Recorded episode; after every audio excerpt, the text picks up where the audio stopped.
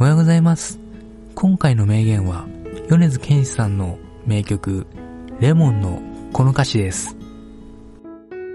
きっともうこれ以上傷つくことなどありはしないとわかっている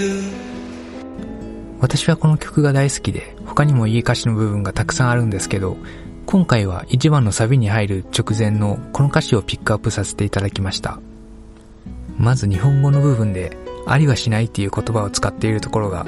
絶対にないんだっていう気持ちを示していることがよくわかりますよね。私は辛い時があったら、この歌詞を思い出してます。そしたら、昔ものすごく苦しかったり辛かった時に比べれば、今のこの辛さなんて、大したことないなって思えて心が楽になるんですね。ネガティブな話になってはしまいますが、辛い時に明るくしようとするのも全然いい方法だとは思うんですけれど、辛い時は辛いけど、自分を客観的に見て、この辛さに自分は耐えられるのかどうか考えてみて、大丈夫そうならもうちょっと頑張ってみるとか、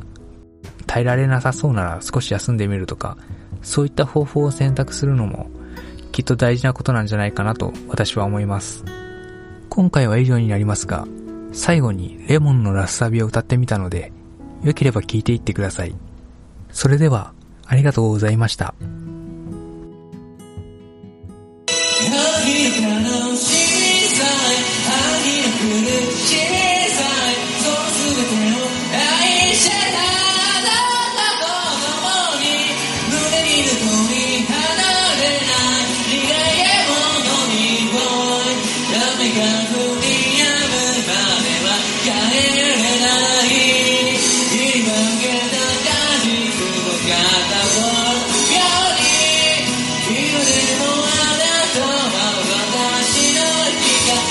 You.